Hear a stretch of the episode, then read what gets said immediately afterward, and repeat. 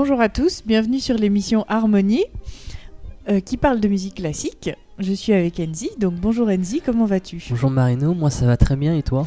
Écoute, oui, alors aujourd'hui nous allons parler de Robert Schumann. Oui, c'est un compositeur qu'on a déjà qu'on a pu euh, déjà évoquer auparavant, surtout qu'on a évoqué quand on a parlé de Brahms. Donc on va peut-être pas trop s'attarder euh, sur sa relation avec Brahms, mais on va pouvoir justement comprendre cette pensée schumannienne. Oui, c'est un compositeur de musique romantique. Donc, comme tu dis, on a beaucoup parlé de ce, courant euh, du, du 19e siècle euh, sur l'émission euh, de Brahms. Aujourd'hui, on va parler du quatuor numéro 1 de Robert Schumann. Il en a écrit trois. Et donc le premier, qui a été composé en 1842, que nous allons un petit peu décortiquer par mouvement pour bien apprécier cette belle musique. Robert Schumann, euh, donc c'est un compositeur assez étonnant, moi je trouve, euh, parce qu'il est avant tout euh, un grand littéraire, avant d'être un compositeur. C'est le fils d'un libraire et on sent vraiment toute cette, influence littéraire et poétique, parce que c'est un grand poète, dans sa musique et dans ses écrits. C'est vrai, on peut l'apercevoir justement dans ses lieds, qui évoquent une très grande finesse euh, de la plume. Et euh, en maniant aussi bien les mots que la musique et les notes, il arrive à transporter l'auditeur dans, un, dans son monde musical. Oui, alors je rappelle que le lead, c'est donc euh, une forme de, de pièce pour chant et piano que Schumann affectionne énormément et que les romantiques en général affectionnent énormément. Mm. Effectivement, c'est basé sur des poèmes et sur euh, donc une, musique qui accompagne, euh, accompagne ses, poèmes. Schumann en a écrit énormément. Oui, je pense qu'on peut considérer Schumann comme le père du livre romantique. Oui, je suis tout à fait d'accord avec toi. Euh, il y a eu quand même un petit peu Schubert avant, mm. mais voilà, comme on en, a, on en a parlé, puis on fera une émission plus tard sur Schubert, Schubert, il est entre deux courants. Donc, euh, on peut dire que Schumann est le. Disons qu'il a eu sa propre conception du, du lead avec euh, justement ces, ces, deux cycles de Dichterliebe. Donc, le premier, euh, Aus meinen, meinen Tränen, et le deuxième, In Monat May, qui, qui ont cette idée, donc comme on l'avait déjà vu auparavant, cette idée de fragment romantique, cette, cette idée de fragment éternel, qui est à l'image même de la pensée, de la pensée romantique du 19e siècle. Oui, alors Robert Schumann écrit beaucoup. Il a été euh, critique, euh, critique littéraire, critique musicale. Il a fondé sa propre, euh, sa propre revue où il a parlé de beaucoup de ses contemporains. Donc tu citais Brahms tout à l'heure. Il a énormément écrit sur Brahms parce qu'en plus donc il s'appréciait beaucoup. Et il a voilà, on a gardé beaucoup de ses écrits qui sont très très, très très intéressants et surtout très poétiques. Il, est, euh, il a un trait de caractère qui est très important, euh, aussi euh, qui est lié au romantisme, c'est que Schumann est quelqu'un de très très tourmenté. Et c'est ce qui va porter toutes ses compositions, toute sa musique. Alors il va être un petit peu... Enfin, il va doser ce, tourment par la présence de son grand amour, Clara Wick, qui deviendra Clara, Schumann, voilà qui est la fille de son professeur de piano, si mes souvenirs sont bons, de son premier professeur de piano. Et c'est elle qui va un petit peu, euh, bah, effectivement, réguler tous ces, voilà, ces, ces, mouvements de d'âme que Schumann, euh, que Schumann va, va, va faire ressortir.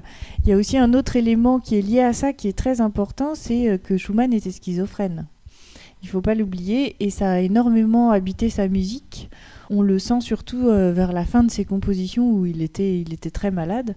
Et donc il avait deux personnages dans la tête, Eusébius et Florestan.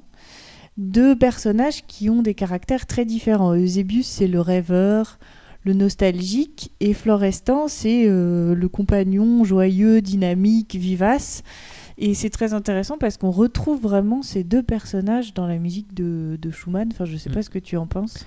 Euh, oui, euh, totalement, surtout qu'avec le quatuor qu'on va écouter, il y a des réminiscences un peu de ces, de ces deux personnalités. Oui, et euh, on entend dans, dans, les, dans les contrastes que justement, voilà, ces deux personnages sont présents dans sa tête depuis le début. Et puis bon, ils vont évoluer euh, malheureusement euh, pas très très bien, puisque Schumann euh, va se, se, jeter dans le Rhin pour, pour arrêter d'avoir ces hallucinations auditives qui lui parlent sans arrêt. Il va en réchapper, mais bon, ça lui donne quand même un petit peu le, de faire des gestes désespérés. Ce quatuor, il est inscrit vraiment donc dans le romantisme. On peut même parler de romantisme passionné. C'est ce qui caractérise euh, un petit peu Schumann et son côté, euh, son côté très tourmenté. Ces quatuors, ils ont été composés donc en 1842, comme on le disait tout à l'heure. Et c'est une époque où euh, bah, Schumann a déjà essayé de composer des quatuors, mais il ne s'y, enfin, il réussit pas. Il le dit lui-même. Il trouve ça difficile. C'est un, c'est vrai que la composition d'un quatuor à cordes, enfin cette formation en elle-même est très très difficile. Tous les, compositeurs, euh, Mendelssohn, euh, Brahms, enfin le disent.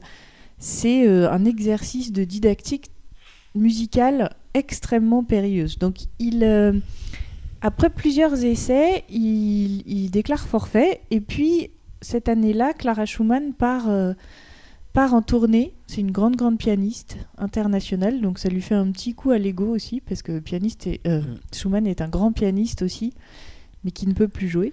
Oui, c'est un, un, peu le drame de l'autre drame de sa vie aussi.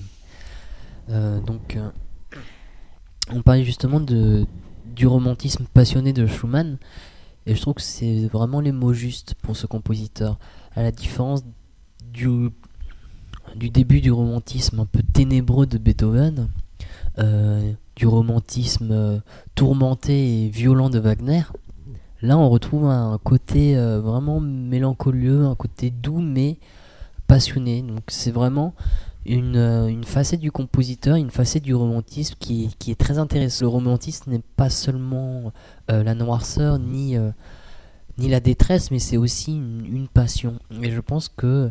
Alors, est-ce que c'est par le mouvement romantique que Schumann ensuite a accentué sa maladie, ou c'est en se plongeant dans ce mouvement qu'il a pu euh, déclencher euh, euh, ces, deux, ces deux personnages?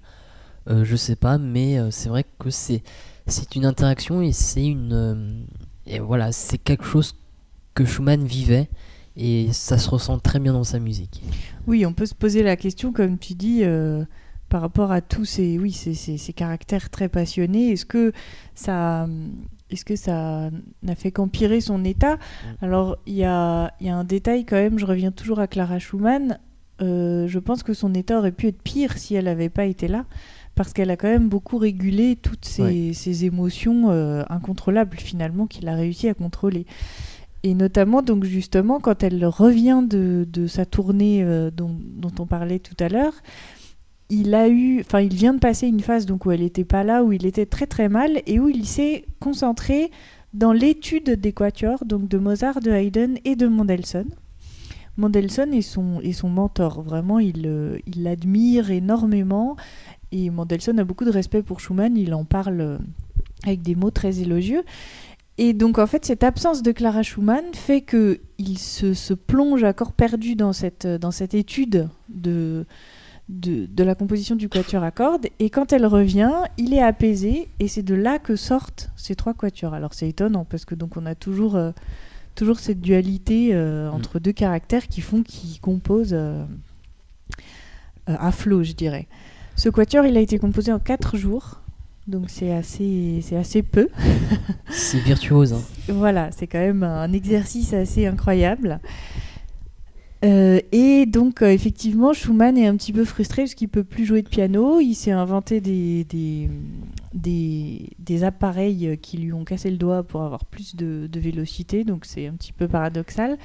Mais il garde quand même ce, cet instrument euh, comme son instrument de prédilection et il va beaucoup s'en inspirer quand même, s'inspirer de ses compositions pour piano en, en, composant ce quatuor. Donc c'est important quand même la présence du piano est très, très forte. Bah, c'est vrai qu'avec le piano, on peut avoir directement une réduction des quatre parties euh, musicales du quatuor. Donc, c'est vrai que les compositeurs utilisent beaucoup le piano comme premier instrument afin d'établir une partition, que ce soit orchestrale, une partition de quatuor, une partition de, musique de chambre, car il permet non seulement d'avoir l'harmonie, parce que c'est un instrument polyphonique, mais aussi la mélodie et voilà, de marquer un peu les, pas rythmiques. Alors, ce quatuor numéro 1, on va peut-être parler un petit peu du premier mouvement.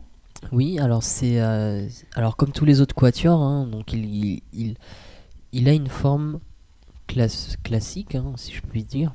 Donc en quatre mouvements. Donc c'est un quatuor en mineur. Donc la dominante hein, entre guillemets, donc pas la dominante euh, d'un point de vue harmonique, mais la dominante euh, générale et, la mineure. Donc le premier mouvement, on a à faire une introduction d'abord, et ensuite un, un andante espressivo et allegro. Oui, alors j'aimerais revenir juste sur un point quand tu dis la forme classique du quatuor. Effectivement, ça respecte vraiment ça. Un détail près, c'est que Schumann, dans cette composition, euh, intervertit le scherzo et le mouvement lent. Mm. Et c'est important de le noter parce que normalement, on a donc premier mouvement qui en général est un allegro. Adagio et ensuite le menuetri, enfin le scherzo. Voilà, suivi du final. Et le final. Alors, est-ce que euh, je n'ai pas très, je, je, m'en souviens plus, mais est-ce qu'il utilise la forme sonate pour le premier mouvement ou pas? Euh, c'est pas vraiment une forme sonate, non. Ce qui est étonnant, c'est euh, justement cette forme d'un de grande introduction lente qui mm. va, qui va introduire un allegro, mais qui est finalement pas vraiment un allegro si, si allègre que ça finalement, si je puis dire.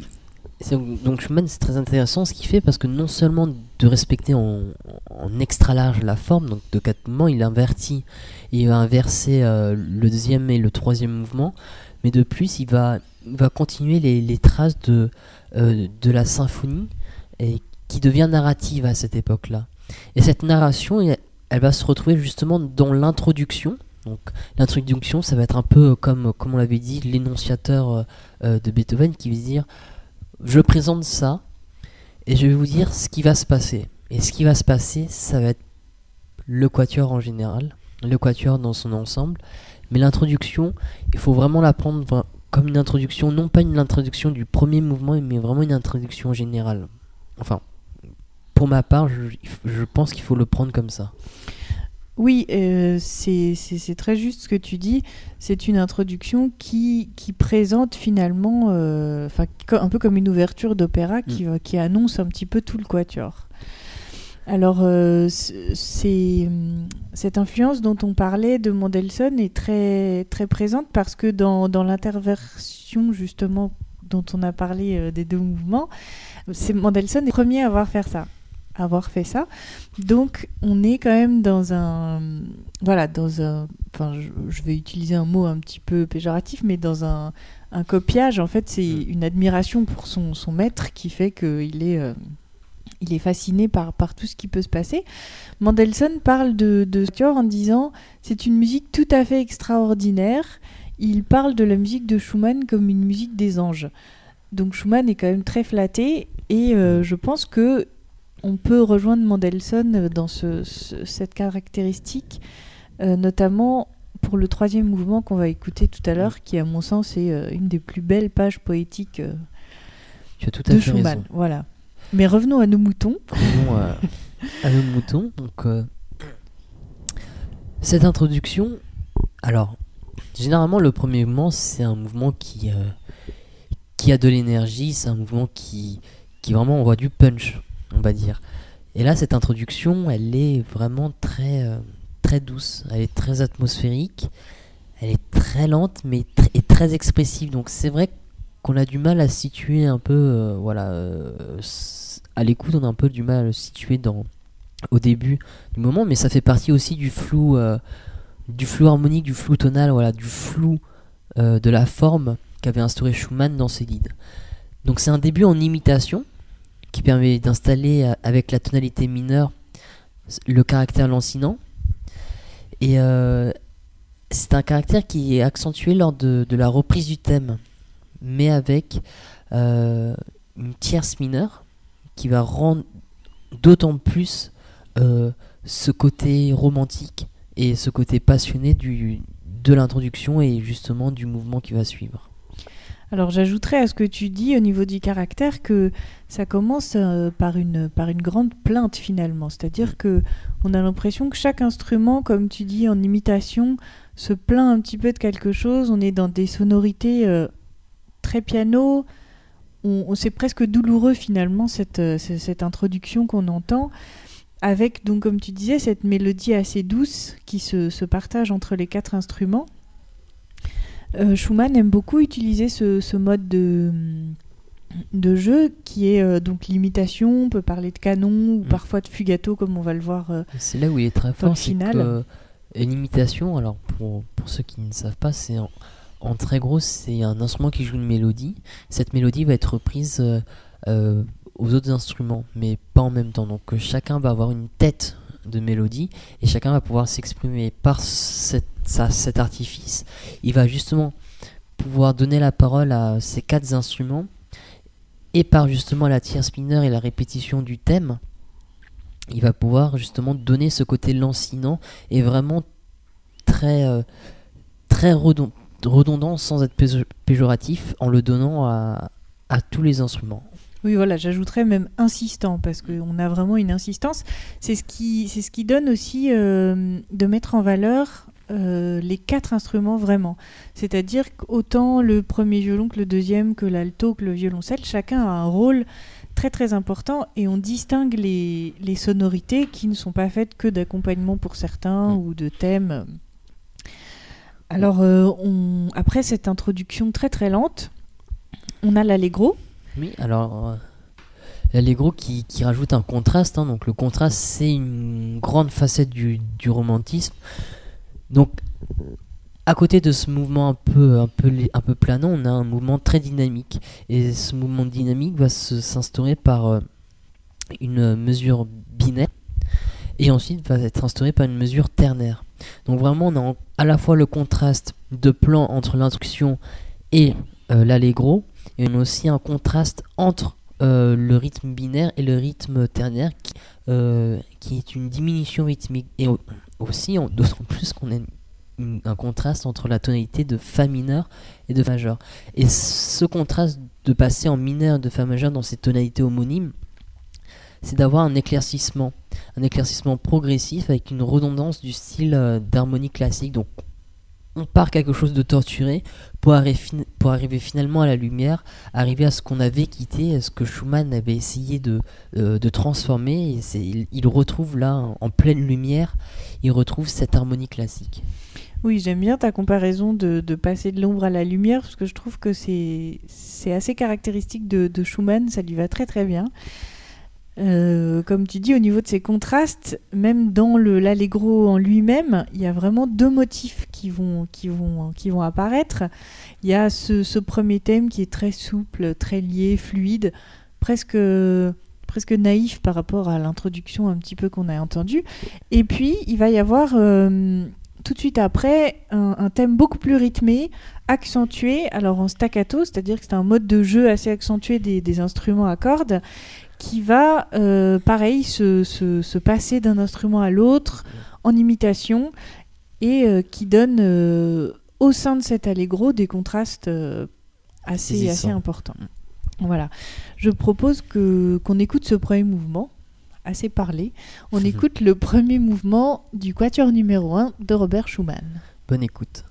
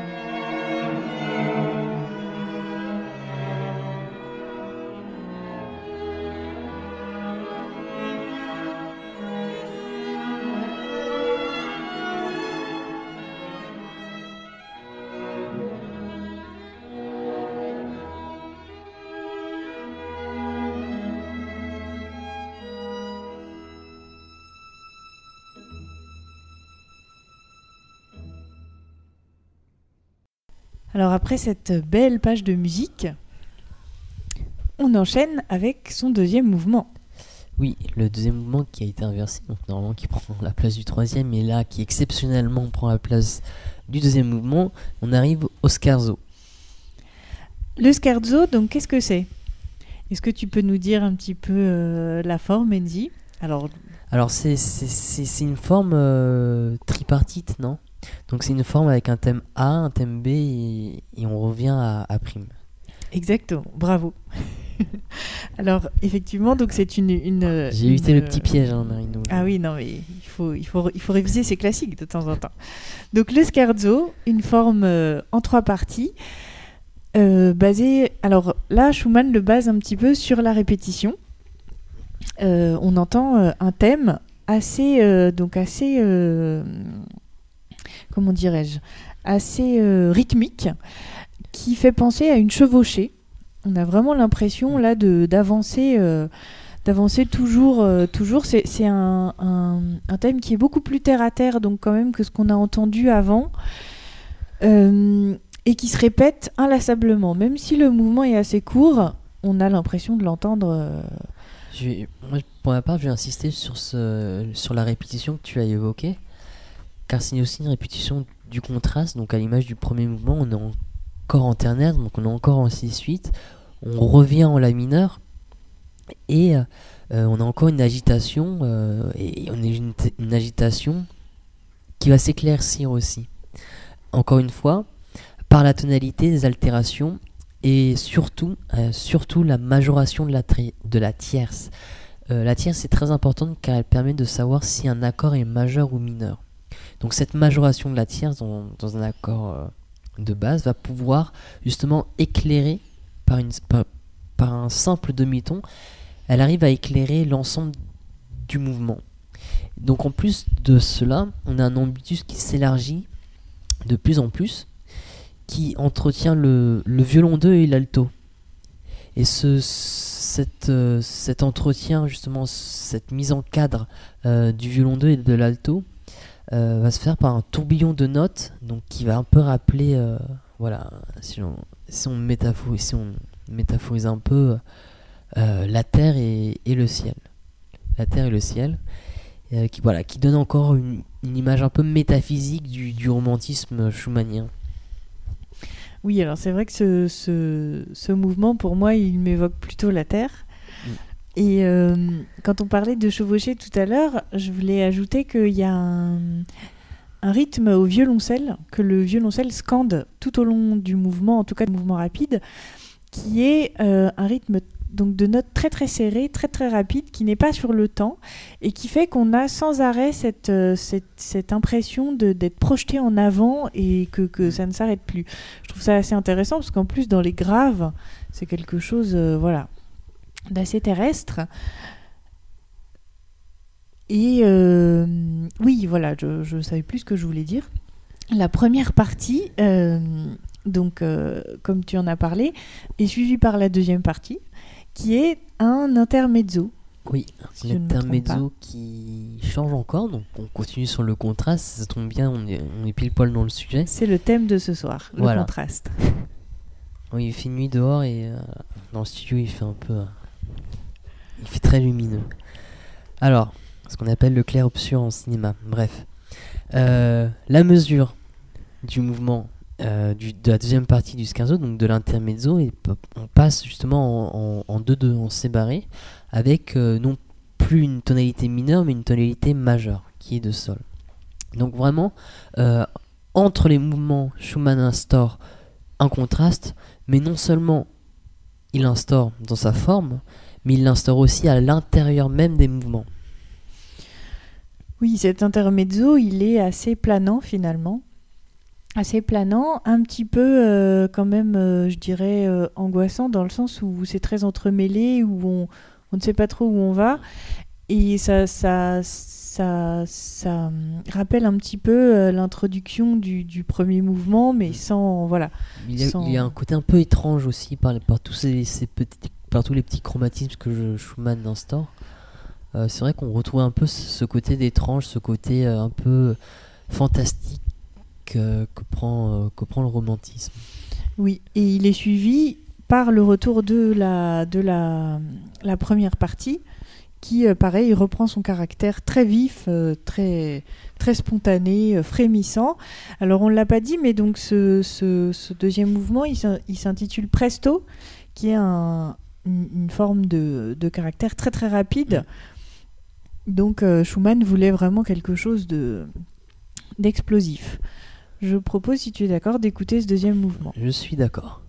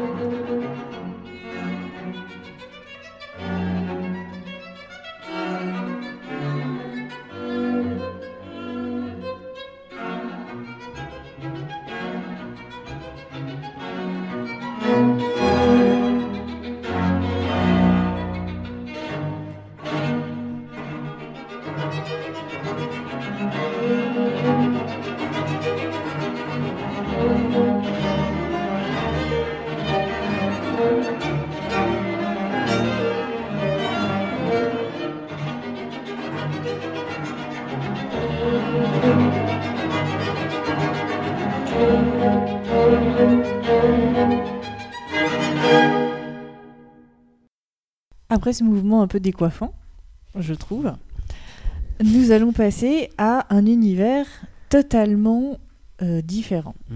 Quasiment à l'opposé en fait. Oui, vraiment, je pense qu'on peut, euh, on, peut dire ça.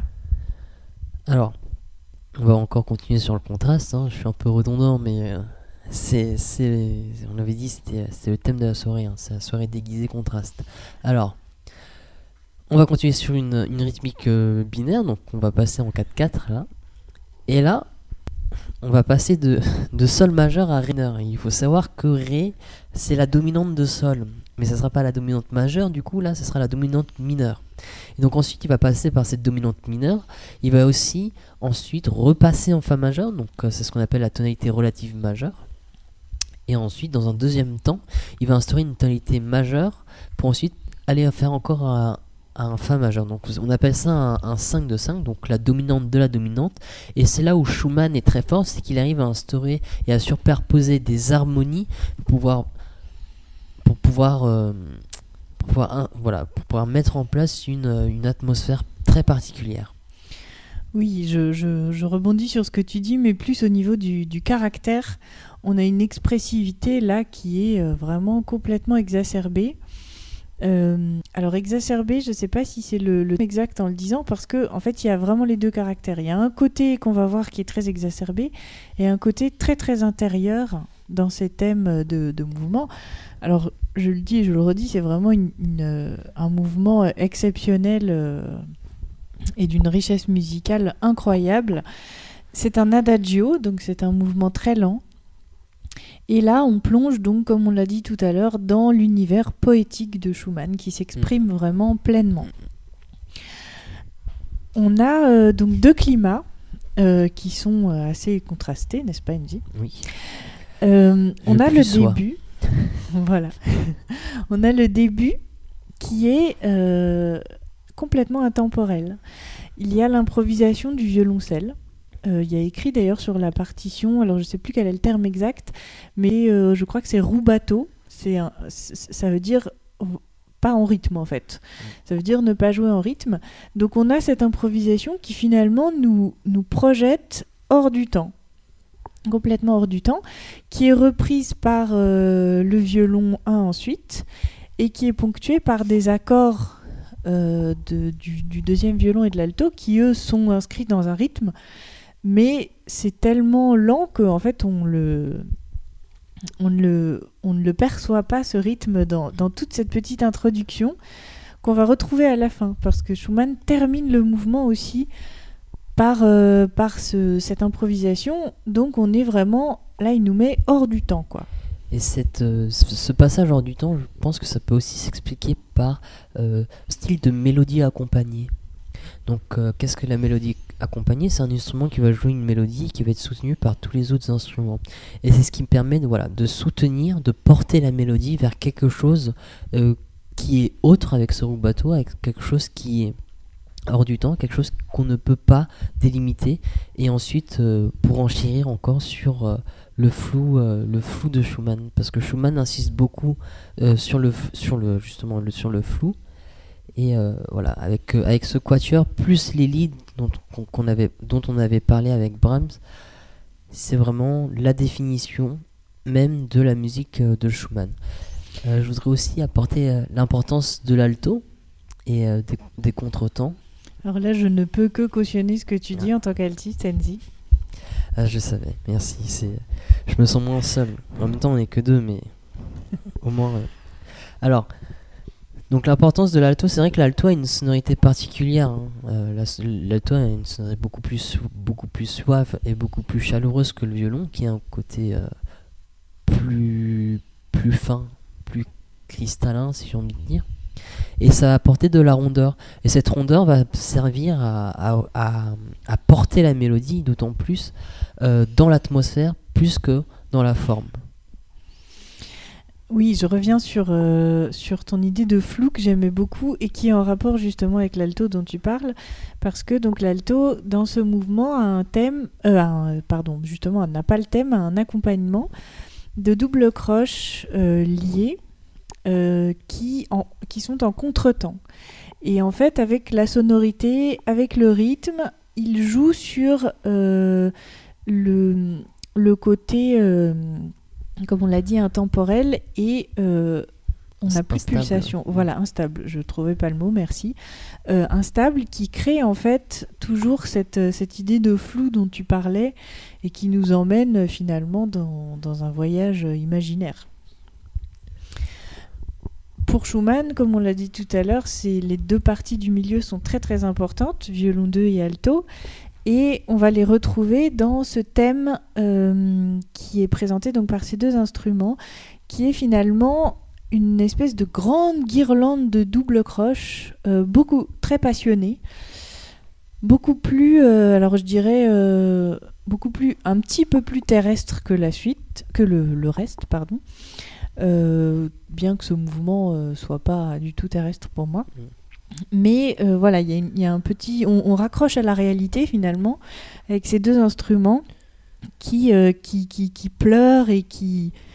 Voilà, qui, qui sont intenses. au milieu du mouvement, vous allez l'entendre quand on va l'écouter. Mais c'est vrai que justement le fait de, de confier cette souffrance à l'alto et au violoncelle, c'est d'autant plus significatif que ce sont les deux instruments du quatuor qui ont un registre beaucoup plus grave que, les, que, le violon 1 et le violon 2. Oui, alors par contre, je te corrige, c'est alto et deuxième violon. Ah, alto et deuxième violon, pardon, excusez-moi. le violoncelle a, comme tu dis, un, rôle, euh, mais euh, qui est différent là pour le coup de, de ces deux instruments-là à ce moment-là. J'arrête de parler alors. non, non, c'est important de, de le noter. Je propose qu'on écoute ce, beau mouvement, donc le troisième mouvement, Adagio, du Quatuor numéro 1 de Robert Schumann.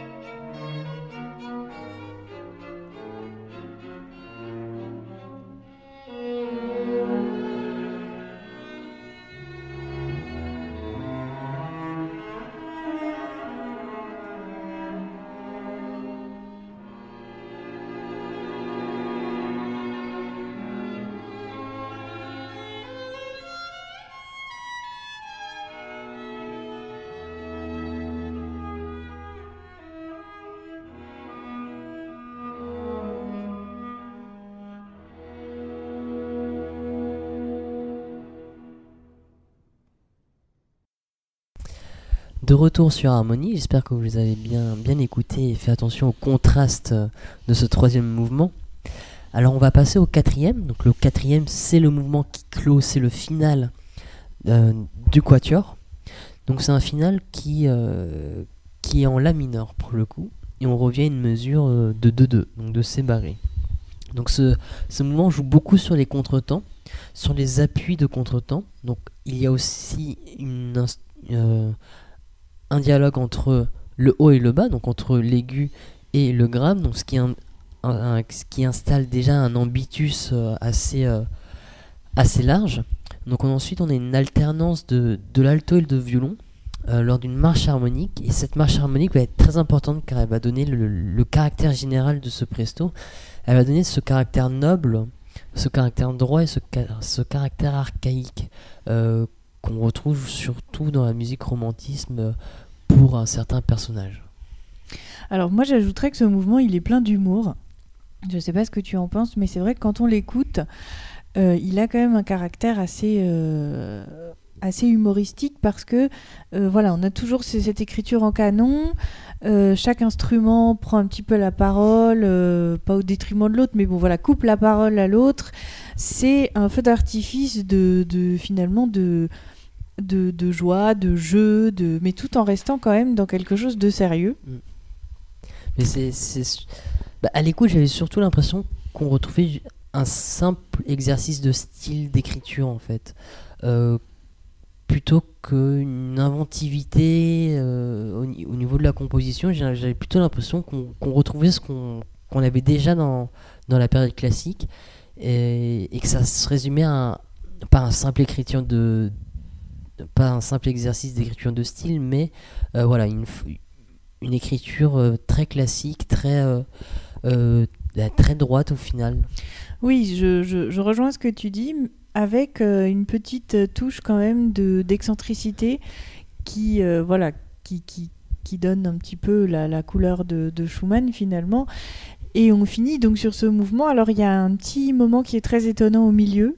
Oui. C'est euh, une, toute petite, une toute petite partie avant la, la coda, donc la conclusion finale. qui est très très rigolote je trouve parce que on a l'impression là on part en Écosse on a l'impression d'entendre la cornemuse avec le fameux bourdon qui est donc une note tenue caractéristique mm. de ces instruments en dessous. Et vraiment, c'est étonnant parce que ça vient brusquement et ça finit brusquement. Et c'est un des moments les, plus beaux du quatuor. C'est vrai, c'est vrai. Je, vais tout à fait dans ton sens. C'était peut-être cette, euh, cette signification hors du temps hein, qui que nous proposait Schumann. Et ben, on a peut-être la réponse dans, cette, dans ce petit moment musical écossais. Oui, qui vient à la fin, donc on a quand même eu le temps d'entendre beaucoup beaucoup de choses dans ce final et qui est vraiment là on peut on peut parler de, de contraste étonnant, toujours pareil. On change pas les, les bonnes vieilles habitudes. Exactement. Alors en général, euh, c'est les musiciens qui jouent ce mouvement doivent finir échevelés avec les crins d'archet qui volent partout et euh, voilà, je vais pas dire se lancer dans le public parce que c'est pas trop la tradition du classique, mais le cœur y est. pourrait le faire aussi. Donc je propose à Enzi d'écouter ce mouvement et nous allons vous souhaiter une très bonne écoute et puis euh, à la semaine prochaine. À la semaine prochaine.